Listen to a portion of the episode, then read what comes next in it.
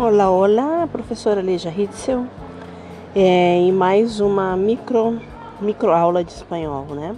Em primeiro lugar, a gente pensa o seguinte: onde queremos chegar, o que, que devemos conquistar, queremos conquistar, né?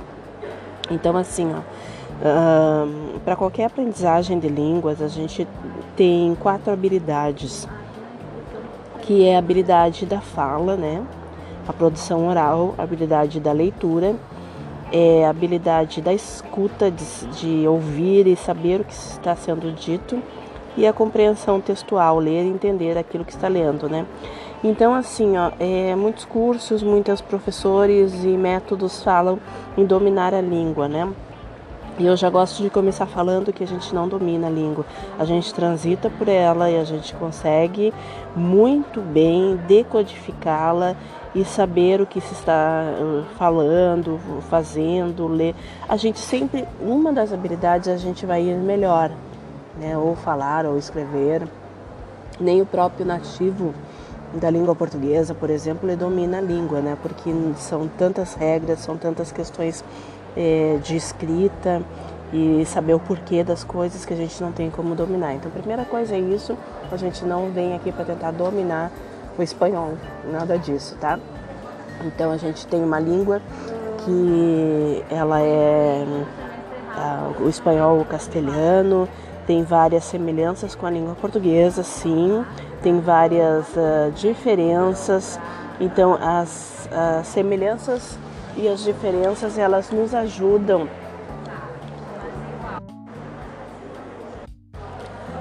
Então, continuando, as semelhanças e as diferenças elas nos ajudam então é, na alternância, né?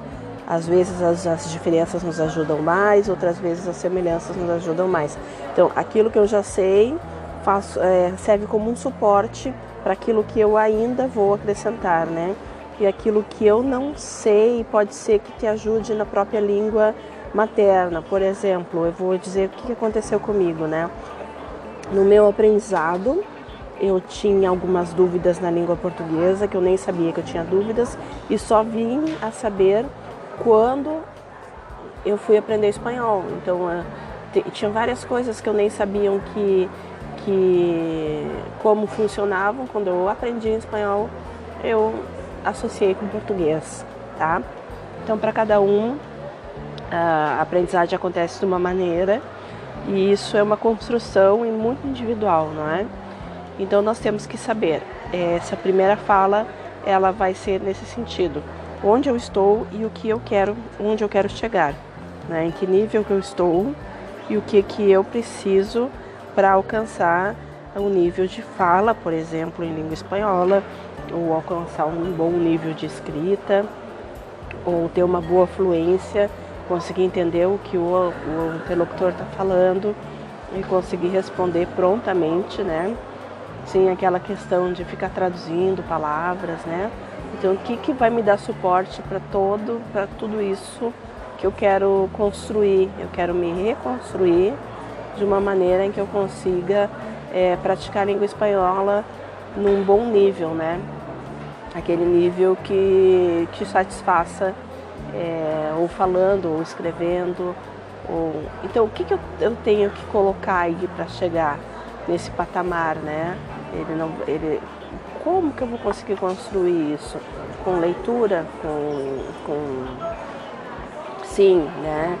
Com que tipos de exercício de escrita ou que tipos de exercícios de escuta eu tenho que ter mais ou menos um equilíbrio entre esses, essas habilidades na construção da língua espanhola e tenho que fazer então um lastro para isso, né, para que haja essa aprendizagem e naquela habilidade que tu quer.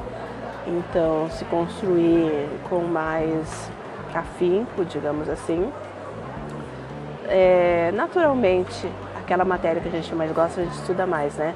Então, naturalmente, aquela habilidade que tu deseja mais é, ter desenvolvida, tu vai então buscar recursos para que te auxiliem. É, basicamente é isso. Então, essa é a primeira fala, digamos assim, a aula número um, né, da, do nosso curso de, de espanhol, certo? Então, logo virão é, as habilidades uh, sendo desenvolvidas, os exercícios sendo desenvolvidos, alguns comentários linguísticos, alguns comentários gramaticais, né? E, e muita dica, muito, muitas estruturas aí para que tu possa entender a estrutura da língua espanhola, tá bom? Um beijão então e até o próximo episódio.